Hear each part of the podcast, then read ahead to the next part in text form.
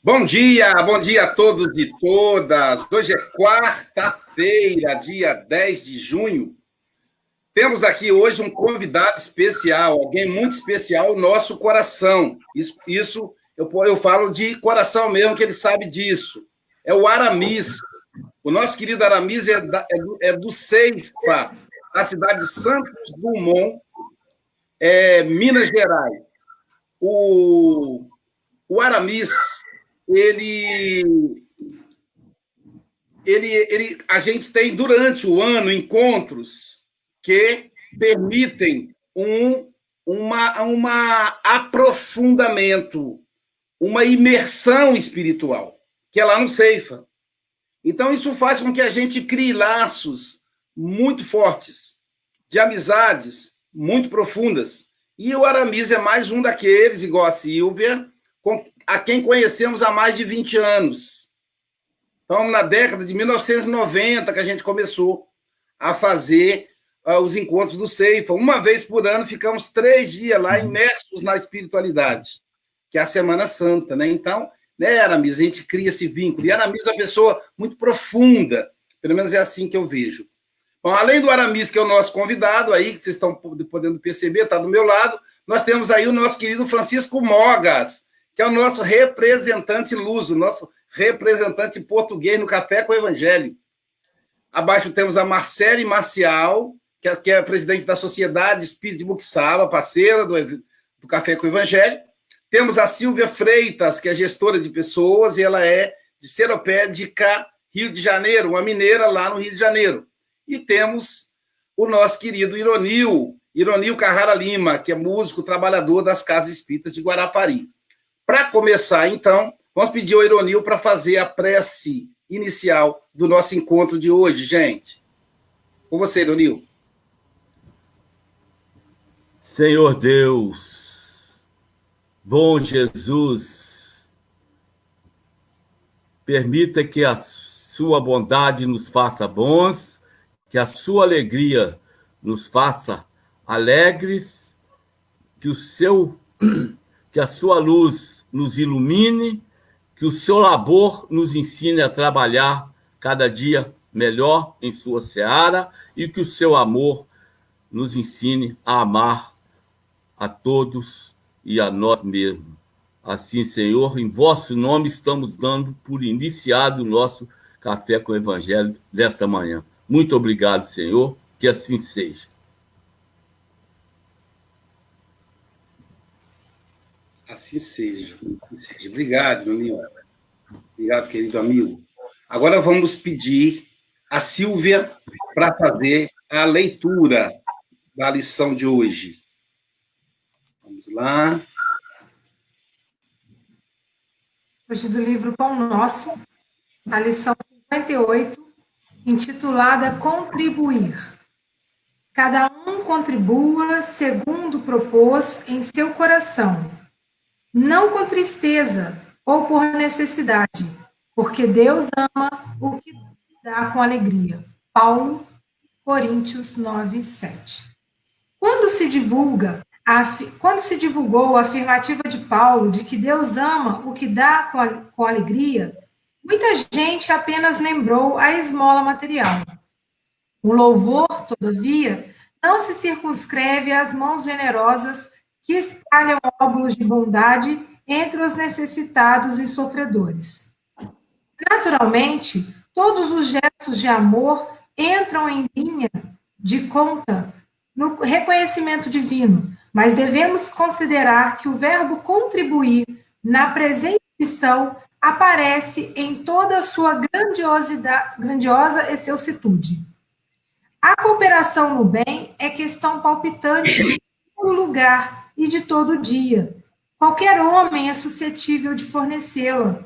Não é somente o mendigo que a espera, mas também o berço de onde se renova a experiência, a família em que acrisolamos as conquistas de virtude, o vizinho, nosso irmão em humanidade, e a oficina de trabalho que nos assinala o aproveitamento individual o esforço de cada dia. Sobrevive momento de repouso diuturno, cada coração pode interrogar a si próprio quanto à qualidade da sua colaboração no serviço, nas palestras, nas relações afetivas, nessa ou naquela preocupação da vida comum. Tenhamos cuidado contra as tristezas e sombras esterilizadoras, má vontade, queixas, insatisfação, leviandades não integram o quadro dos trabalhos que o Senhor espera de nossas atividades no mundo. Mobilizemos nossos recursos com otimismo e não nos esqueçamos de que o pai ama o filho que contribui com alegria.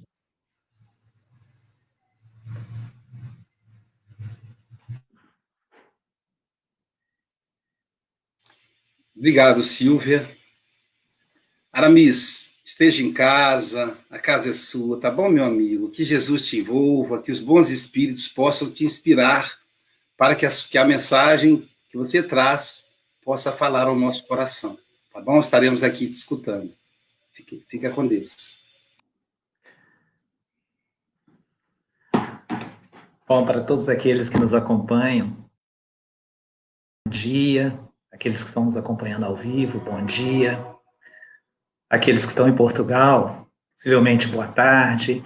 E aqueles que estão nos assistindo aí, que não seja ao vivo, uma boa noite, né? mas que tenhamos ótimos momentos de reflexão.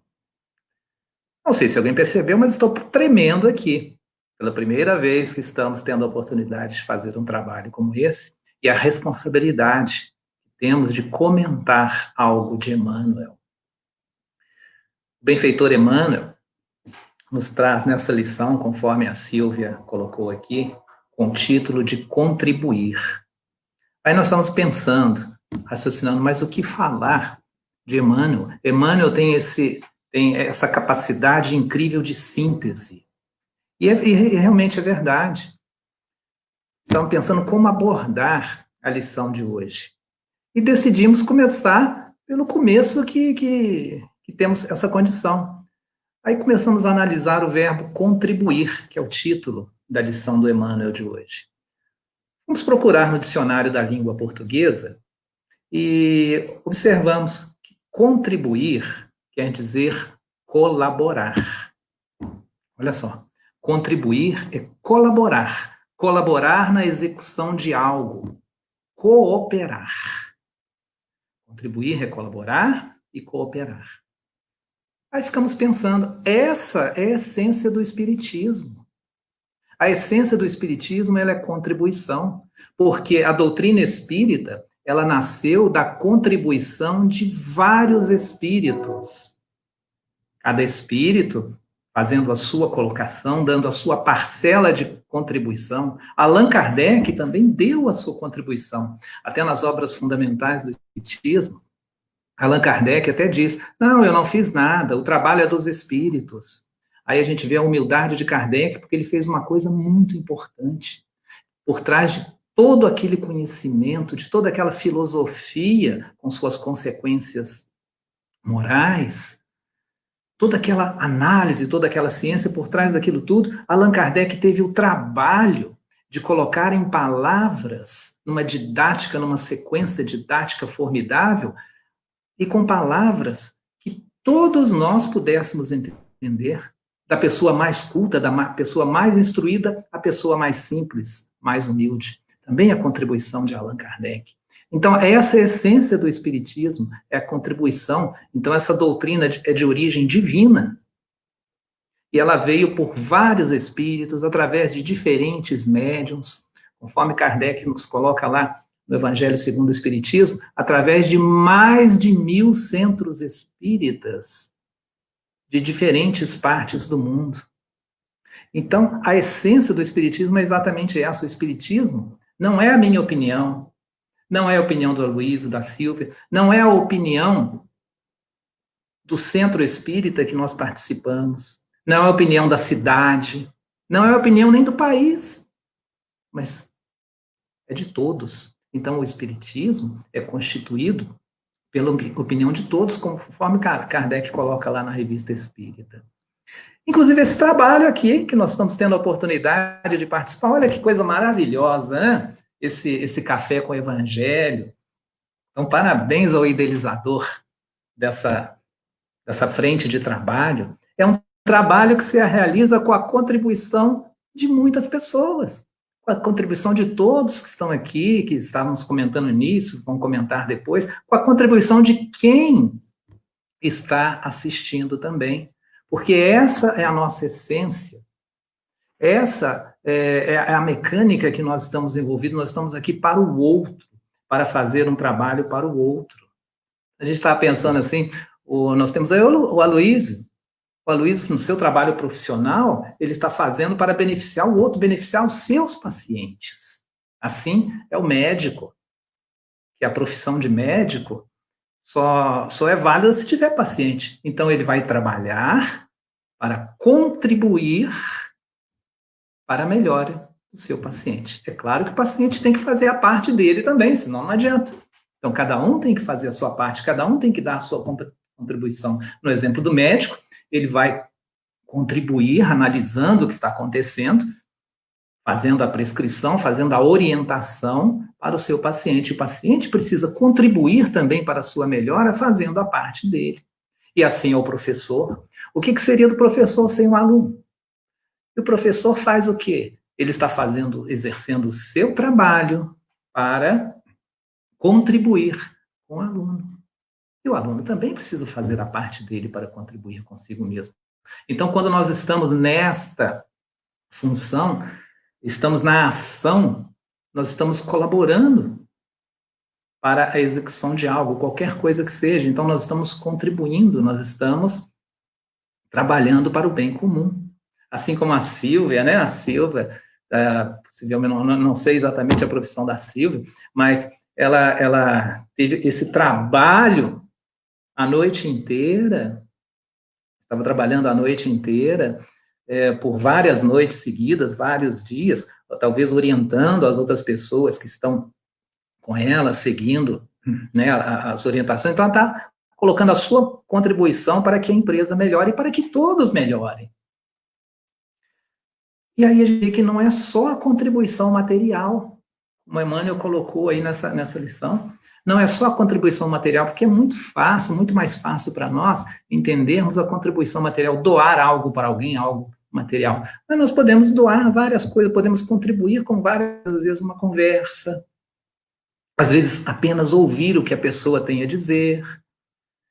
Então, estas são, são maneiras de nós contribuirmos.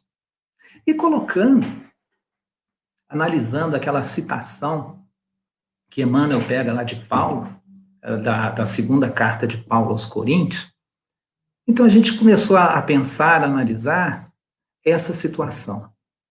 Nessas duas cartas de Paulo aos Coríntios, ele traz para nós uma reflexão do Cristo como sendo a sabedoria de Deus. A característica dessa segunda carta de Paulo, né? É dessas duas, além das duas cartas de Paulo aos, aos Coríntios. Ele vem trazer reflexões sobre a sabedoria de Deus. Mas o que é Deus? Aí nós lembramos lá do livro dos Espíritos, questão número um. Deus é a inteligência suprema, causa primeira de todas as coisas. Olha só, inteligência suprema. E Paulo traz uma reflexão de Cristo como sendo a sabedoria de Deus.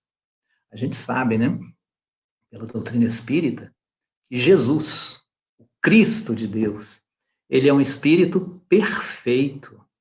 Lembra lá do livro dos Espíritos, lá pela questão 100, 100, 101, que, que tem aquela classificação, a escala espírita, né, a classificação dos espíritos.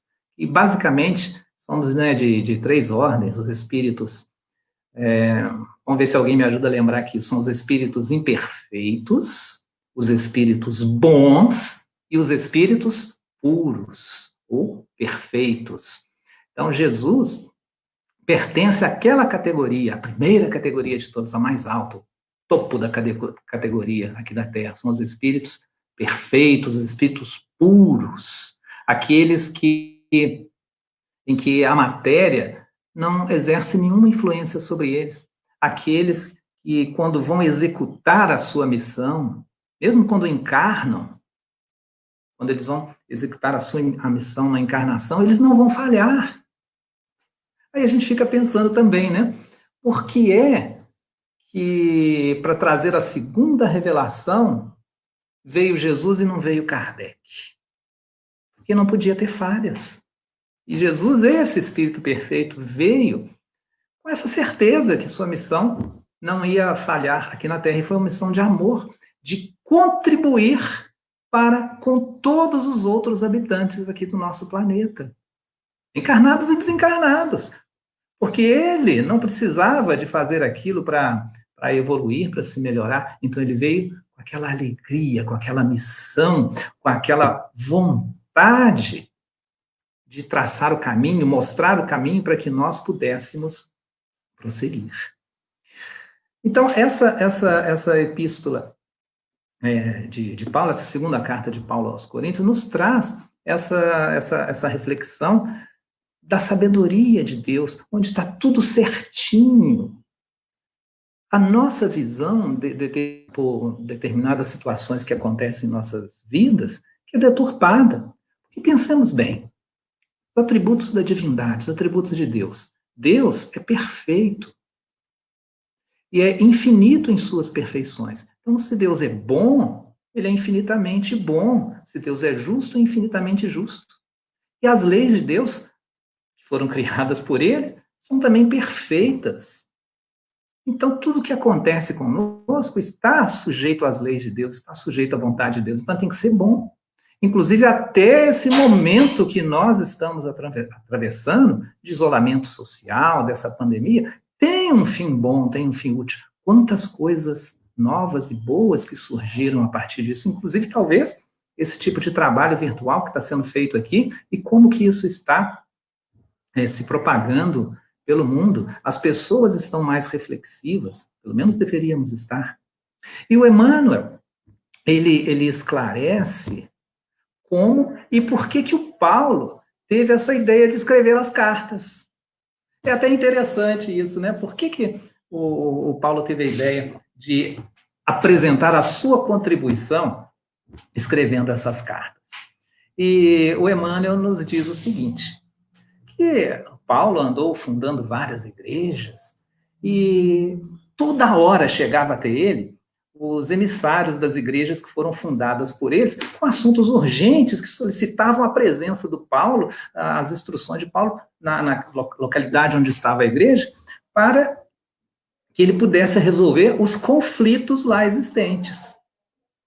Mas é claro que o Paulo, ele não poderia atender a todos, porque ele tinha que se deslocar, não, tem, não tinha internet naquela época, né? Hoje nós não podemos deslocar, mas nós estamos fazendo algo semelhante. Então, Paulo não podia se deslocar, é, aqueles seus discípulos mais próximos, eles não estavam disponíveis ainda para substituí-lo. Então, Paulo ficou preocupado com essa situação, né? E, e como que ele ia atender às rogativas dos fiéis? Aí, Paulo orou. Orou fervorosamente.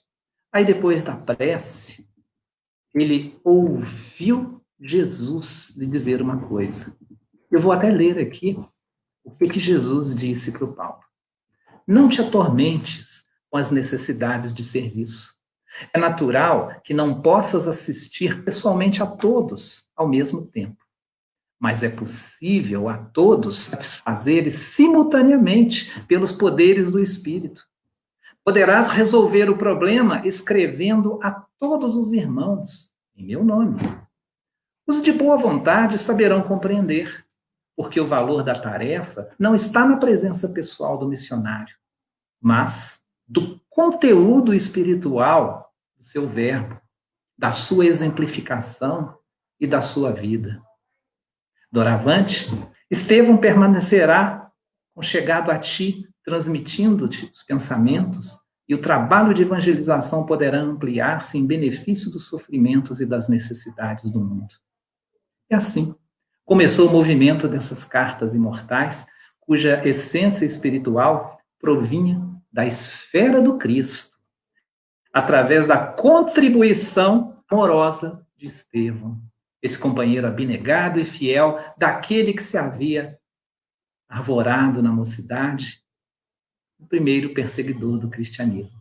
Essas informações, pessoal, estão lá no livro Paulo e Estevão, na segunda parte, capítulo 7 da segunda parte.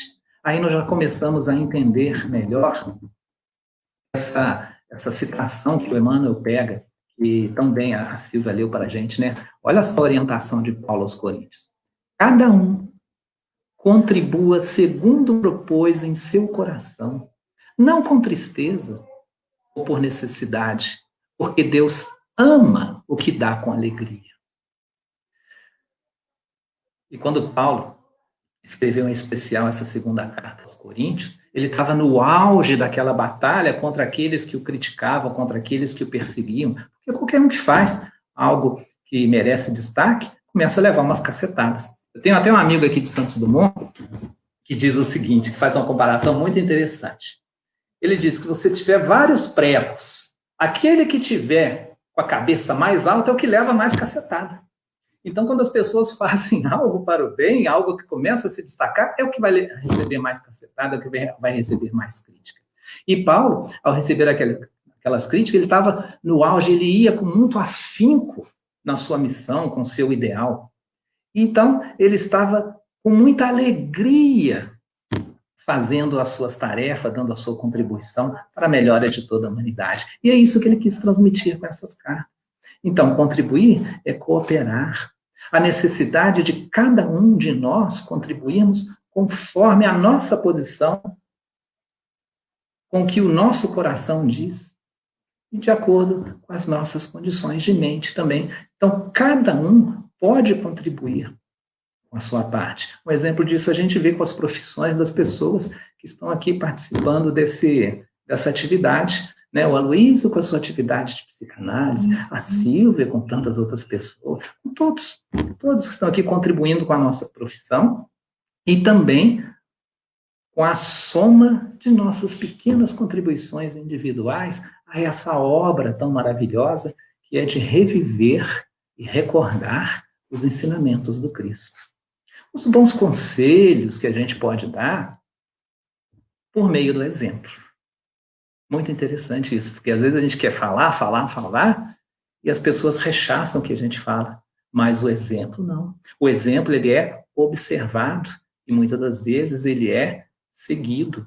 E a gente tem essa coisa, né, de ficar falando, faça isso, faça aquilo, mas o exemplo é muito mais profícuo. Me lembro aqui que o, que o médium expositor espírita, José Raul Teixeira, há muitos anos, ele estava com o Chico Xavier ao lado do Chico. Aí depois da reunião as pessoas iam lá cumprimentar o Chico, é, conversar com ele, e ele conversava com todo mundo com maior dedicação, maior calma. Aí um, um presidente de um centro espírita chega e começa a conversar com o Chico. E o Raul ali, do lado do Chico, ouvindo tudo. Só que esse presidente desse centro espírita estava contando o que fazia lá no centro. E fazia um monte de coisas antidoutrinárias. Aí essa pessoa fala para o Chico, nós fazemos isso assim, assim lá no centro. Totalmente fora da doutrina espírita. Ah, nós fazemos isso. Totalmente fora. E o Raul se segurando ali para não falar, não dar sua opinião. E o Chico, interessante, meu filho. Aí ele falava uma outra coisa antidoutrinária que era feita lá. Ele, muito interessante, meu filho. Aí acabou, despediu-se, aquela pessoa foi embora. Aí o Raul não aguentou e perguntou para o Chico, mas Chico, ele estava falando que fazia tantas coisas fora da doutrina, dentro do centro espírita, que ele, que ele administrava lá, por que, que você não falou com ele que isso é, que ele estava fazendo é muito antidoutrinário? E o Chico, o Raul, ele não pediu a minha opinião. Olha só, com aquela alegria toda, ele respeitava e dava o exemplo dos limites que a gente precisa, porque, evidentemente, se ele falasse, possivelmente a pessoa não ia dar ouvidos. E transmitia a tranquilidade por meio da serenidade. O amor por meio da manifestação em nós mesmos. Mas chegou a hora de nós contribuirmos, não pela necessidade que a pessoa está passando, não por testemunharmos, presenciarmos a tristeza de que às vezes outras pessoas né, estão passando, mas para que possamos fazer aquilo internamente, com a alegria de fazer aquela tarefa. Porque Deus ama aquele que dá, aquele que se entrega, aquele que faz com alegria. Porque a alegria faz parte da, da nossa vida, não somente da vida física, mas como da vida espiritual, porque Deus é bom toda vez, toda vez que nós estamos em harmonia com as leis naturais, com as leis divinas, nós sentimos aquela alegria dentro de nós. Então, por isso, nós precisamos fazer qualquer tarefa, quer no trabalho profissional, quer no relacionamento com a família, fazer o melhor que a gente pode, com entusiasmo, com alegria, principalmente na doutrina espírita. Estou lembrando agora do que está lá no, mais no final do livro dos médiuns, em algumas mensagens lá, tem uma mensagem de São Bento, ou São Benedito, depende da tradução. Então, o, o São Bento fala para nós espíritas, é necessário vivenciar a doutrina espírita com ardor, com alegria, com entusiasmo. É uma da, da, da essência também dessa, dessa mensagem do, de contribuir, né, que o Emmanuel passa para a gente. Nós precisamos procurar engrandecer através do exemplo, da humildade, do amor. Contribuir se faz necessário, sim, ou seja, para combater o nosso egoísmo. Afinal, o Pai, ele contribui para a nossa sobrevivência aqui no planeta há milênios. Através das leis naturais, os outros planetas contribuem com o planeta Terra, como, por exemplo, o planeta Júpiter. É o guardião do planeta Terra, devido à sua grande massa, sua grande gravidade, ele atrai para ele aqueles asteroides que possivelmente iriam se chocar com a Terra, asteroides, cometas, são atraídos para a gravidade de Júpiter, vão lá para não atingir o nosso planeta. A Lua, ela está numa distância perfeita da Terra, porque se a Lua ela tivesse a sua órbita fosse 10% mais próxima da Terra, as marés seriam tão intensas que não poderia ser desenvolvida a vida aqui na Terra. As ondas seriam intensas que não daria para a gente desenvolver. Então está tudo certinho. É a contribuição do Pai para que nós possamos continuar vivos, possamos continuar no nosso propósito de evolução. Essa é, é, é uma da, das, das nuances que a gente pode analisar nessa mensagem do Emmanuel. E Jesus também ele contribui por exemplificar aqui na Terra a excelsitude, ou seja, a sublimidade, a elevação da sua conduta moral. É o exemplo que vemos da, da conduta moral. No Evangelho. Então, nós precisamos contribuir, porque há séculos nós recebemos da vida uma contribuição. E se a gente ver, a gente está em débito, né? Porque a vida, ela nos oferece muito mais do que a gente oferece para ela. Cada um contribua segundo o propôsito que está em seu coração. Ou seja, né, né, nessa parte aí, o Emmanuel, ele está é, dizendo para nós termos, né, é, colaborarmos com o nosso coração, ou seja, com os melhores sentimentos. Não é com a tristeza, né, da necessidade por somente fazer, mas porque Deus ama aquele que dá com alegria. Então, nós precisamos contribuir em todas as tarefas que, que a gente pratica, o melhor que a gente pode. Não é só na parte material, é na palavra, é escutar, dar atenção para alguém, né? É, quando a gente faz, quando a gente trabalha, faz qualquer atividade com o coração, isso nos dilata o sentimento de alegria. Isso nos faz vivenciar ah, as atitudes do Cristo. Acho que o tempo já está terminando, né, Luiz? Eu estou lembrando de um caso aqui, vou contar rapidamente. Uma pessoa que vivenciava aquilo que ela fazia, gostava daquilo que ela fazia. Aliás, até com a sogra de um amigo meu. Ela era católica. Esse meu amigo espírita fazia, fazia faz palestras espíritas. Então, me convidou a sogra para assistir uma reunião no centro espírita. Ela foi lá assistir a reunião pública. Foi. Né? É, hesitava um pouquinho, mas acabou indo lá no, no centro espírita. Aí, chegando no centro espírita, gostou. Aí, um tempo depois, volta lá. Na semana seguinte, volta. Então, ela começou a gostar de ouvir. Ela começou a interagir com as pessoas. ela era muito comunicativa, as pessoas gostavam de conversar com ela, então ela interagiu com todos. Aí depois ela começou a participar de grupos de estudo, começou a participar de algumas atividades, e a atividade que ela mais se identificou no centro espírita foi assistência social.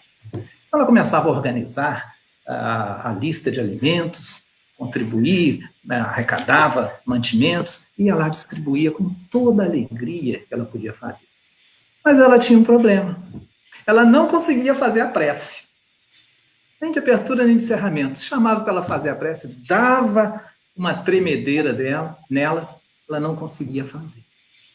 Ah, aí fala, mas você precisa superar isso. Isso é muito importante. Então, ela, vou encarar, vou superar. Aí, numa reunião pública, o, o, o dirigente lá fala, ó, vai fazer a prece de encerramento na semana que vem, tá? ia recusar, mas não, eu vou aceitar esse desafio, eu preciso fazer isso, mas ela não conseguia. Aí foi passando os dias, ela cada vez mais nervosa, aí deram um, um, uma, um conselho, digamos assim, para ela: olha, sei que você não consegue fazer, é, realmente eu não consigo.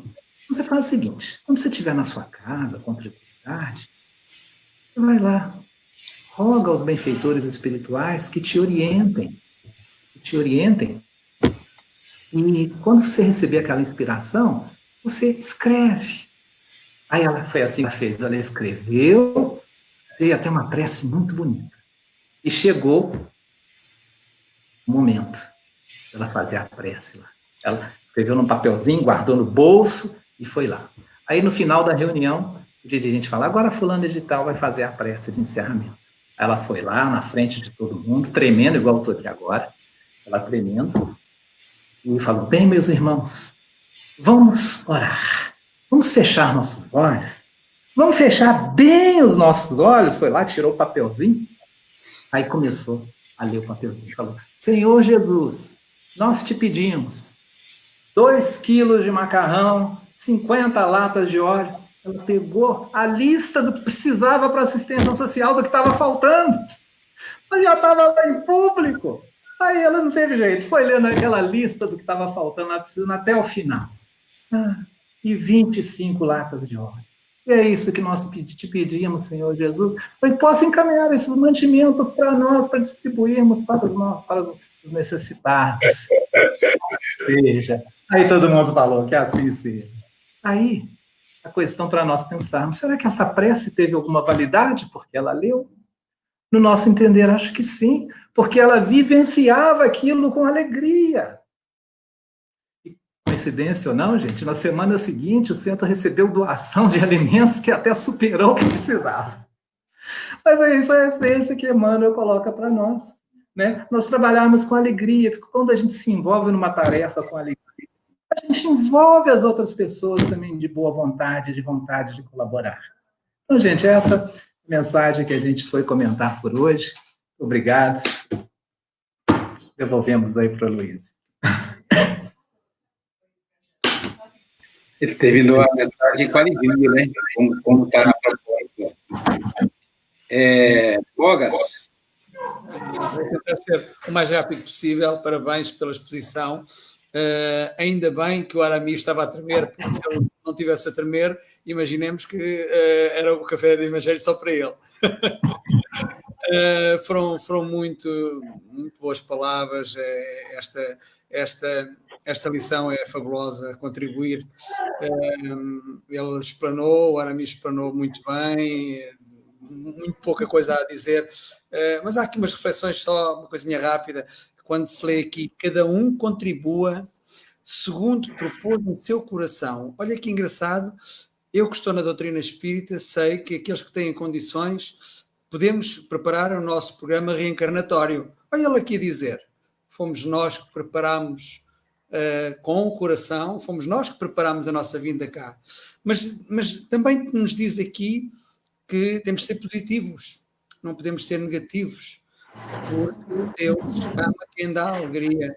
Ou seja, nós quando somos amados, até parece que as coisas nos correm muito melhor, não é? Ora, se somos amados por Deus, convém realmente termos alegria naquilo que fazemos, naquilo que sentimos, enfim, essa também é a nossa contribuição. Outra situação aqui que nos fala é fora da caridade não há salvação.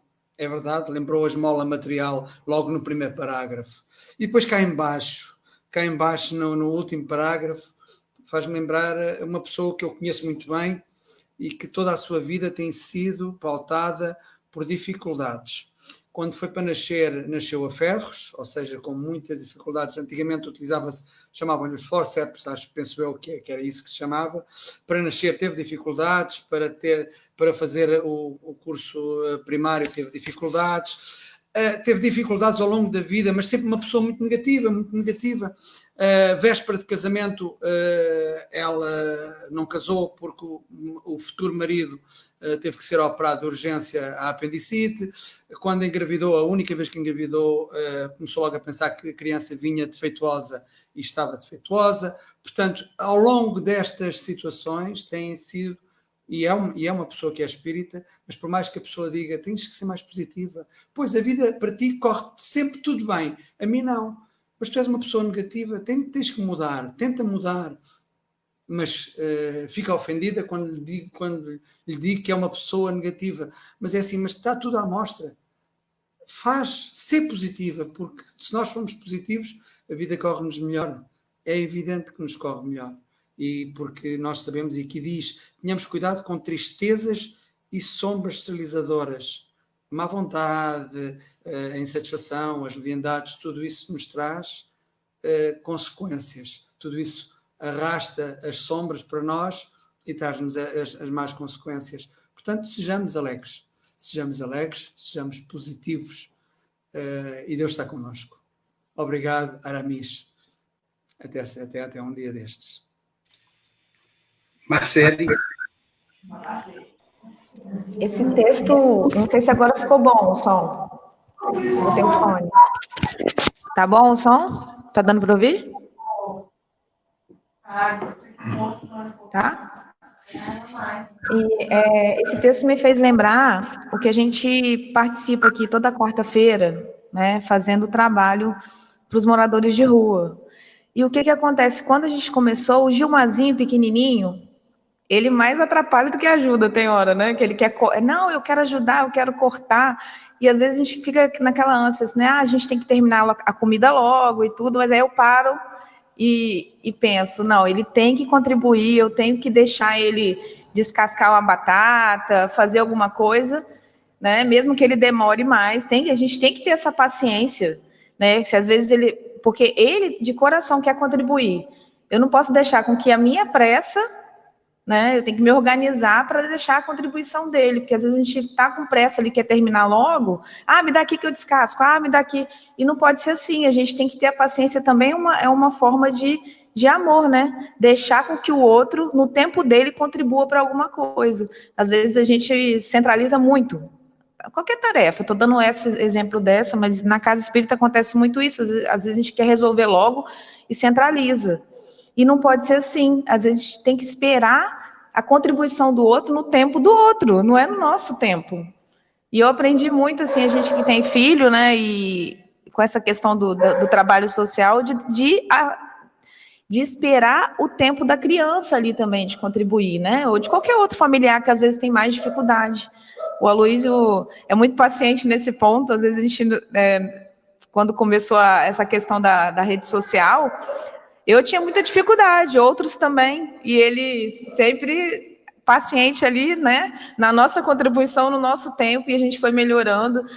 E, e, é isso aí, a pessoa tem que também não só contribuir, como respeitar o tempo do outro, né, de saber o tempo que ele consegue contribuir com algo, porque senão a gente acaba centralizando tudo.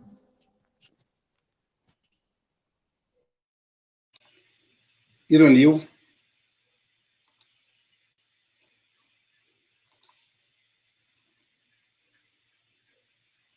Some, Ironil. Tem que ser você, Ironil, foi você que simultâneo. Então tá bom. Ô, Aramis, parabéns a você pela sua grande contribuição para nós aqui, né? E a palavra do dia é contribuição, né, gente? Todo mundo só falando da contribuição, é uma maravilha. Contribuição com alegria. A gente fica assim maravilhado da contribuição de Emmanuel para com a, a nossa, né, nossa alegria, a nossa felicidade e o café com o evangelho e a nossa evolução. Né? O quanto ele traz as palavras, sentimentos, exemplos maravilhosos aqui, o elenco que ele traz né, de, nesse aprendizado. Então, ele aqui nos ensina também a contribuir tudo com alegria, né? Mostra aqui a, essa colaboração, ela é bem palpitante, mas sempre fazemos com alegria, né? Isso que o Espiritismo também nos ensina. Então, é muito importante com, é, o, que, o que Paulo de Tarso também traz para nós, né? Não contribuir por necessidade. Tem pessoas que às vezes dão uma esmola, vai, vai cuidar da sua vida, seu fulano, e fala de qualquer maneira com a pessoa, né? Então, as pessoas podem é, contribuir, é, igual você falou, colocou muito bem aqui, com palavras, com mensagem, com, com sorriso, com abraço, né? Então, é muito importante, quando a gente for contribuir, nós estamos contribuindo com alegria, estamos contribuindo para a nossa vida, para a nossa saúde, para o nosso bem, para a nossa evolução, para o nosso psiquismo. Então, quando formos orar, lembrarmos de ter o cuidado de vigiar. Interessante. Vigiar quem? Os outros? Não.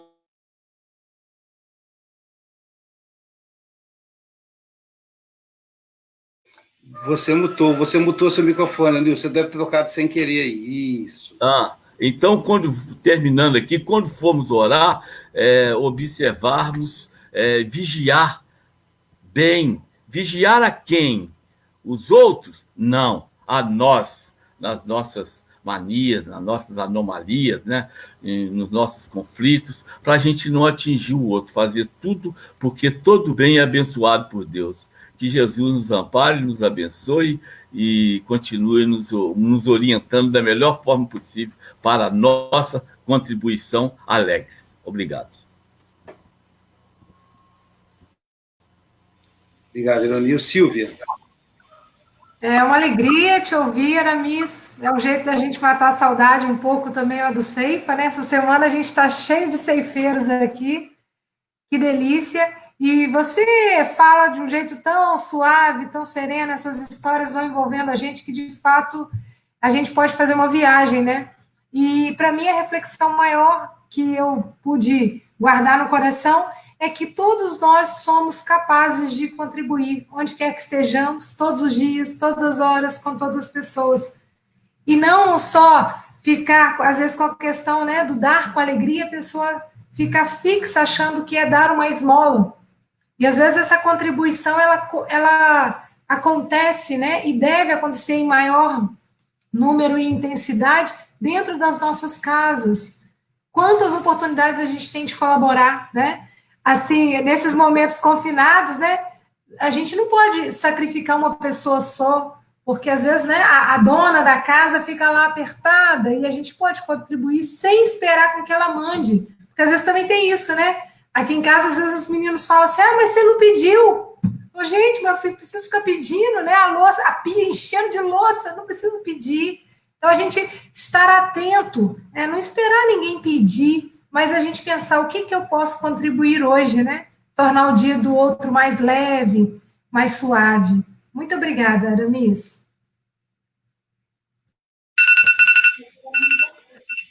Obrigado, Silvia. É, eu acho assim, o seu estudo, Aramis, foi muito bom. Eu fiquei assim, viajando enquanto você falava, né? aqui no, no, nos bastidores eu tenho que compartilhar, tenho que fazer um monte de coisa, mas assim, e ao mesmo tempo acompanhar assistindo, né?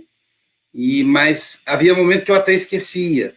Então tinha um comentário, por exemplo, já tinha sido colocado pelos, pelo internauta há, há, há 10 minutos atrás, já estava ali ainda hipnotizado. Eu, ah, meu Deus, esqueci de colocar esse aqui. Então, é muito bom, obrigado. E você, inclusive, fechou o estudo trazendo essa belíssima história de servir com alegria, né? E, e aquilo que, o, que, que a Marcele falou, o próprio Morgas, o Ironil falou, da necessidade da gente do vigiar e orar. Eu até lembro que a ordem, na verdade, é vigiar e orar. A gente olha, acha que é orar e vigiar. Não que, que isso possa, deva excluir uma ou outra, mas é porque o vigiar é mais importante. Porque quando a gente ora, é porque nós já estamos precisando. Vigiando, a gente pode até prevenir situações. Então, vigiar, como diz Ironil, não ao outro, mas a nós mesmos, né? as nossas dificuldades. E a, e a leitura fala da contribuição, do labor, né? de laborar com o trabalho. É, né? o, o, na Itália, né? os italianos chamavam de laborar, trabalhar. Contribuir, portanto, é trabalhar. Com o coração, quer dizer, com sentimento. Então, a todo momento, a gente tem que se perguntar se nós estamos fazendo com sentimento, com entusiasmo, ou então porque é necessário. Porque a necessidade, a rotina é que traz a tristeza. Nós temos dificuldade de fazer coisas repetitivas.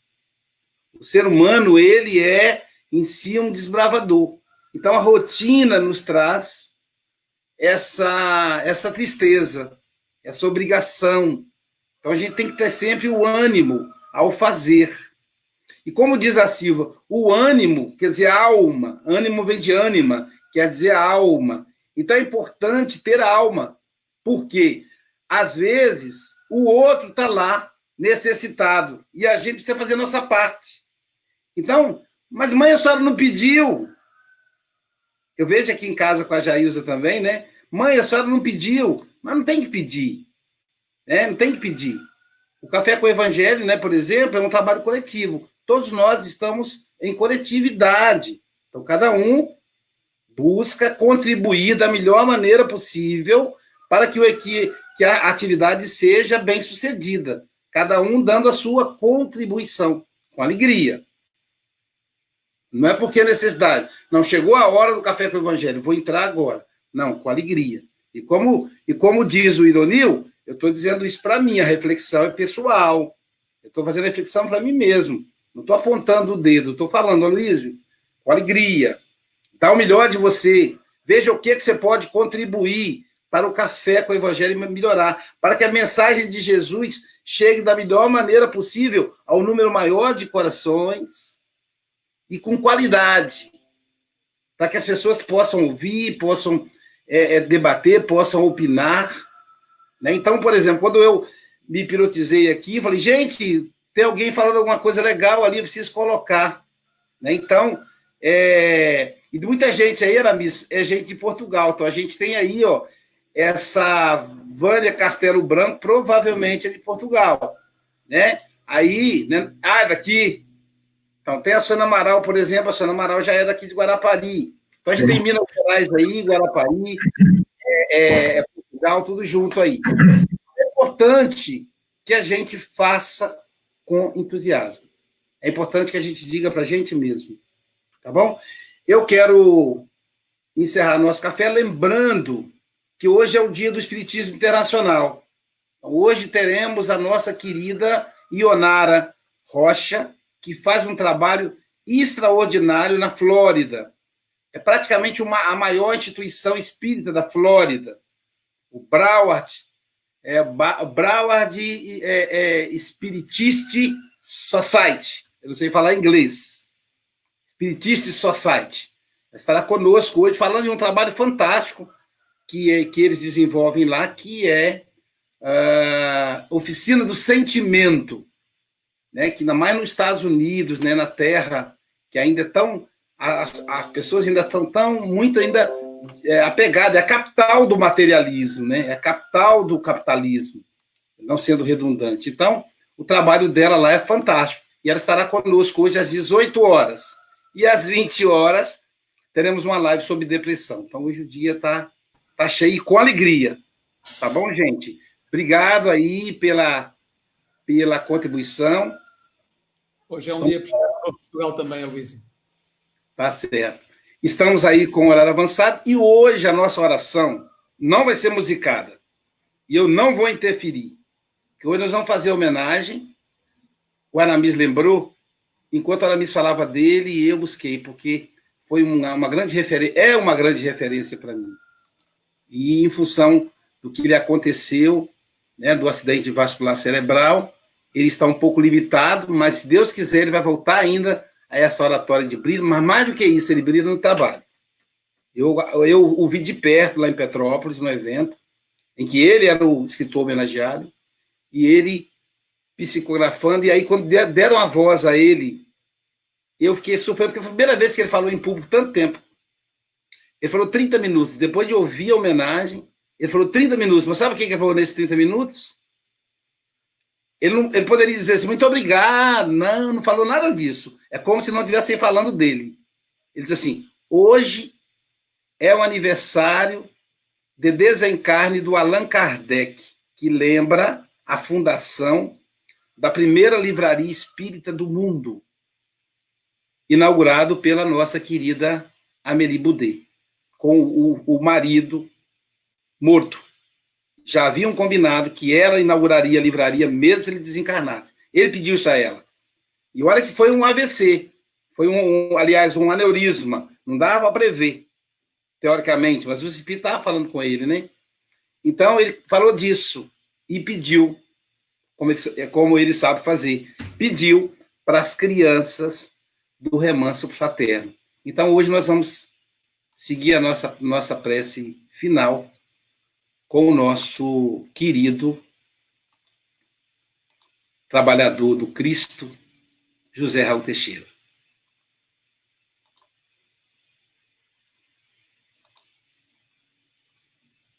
Eu vou colocar som aqui. Vidas, que o Senhor nos mantenha sob a sua paz. sem qualquer sombra de dúvidas, basta nos olhar o quadro da sociedade do mundo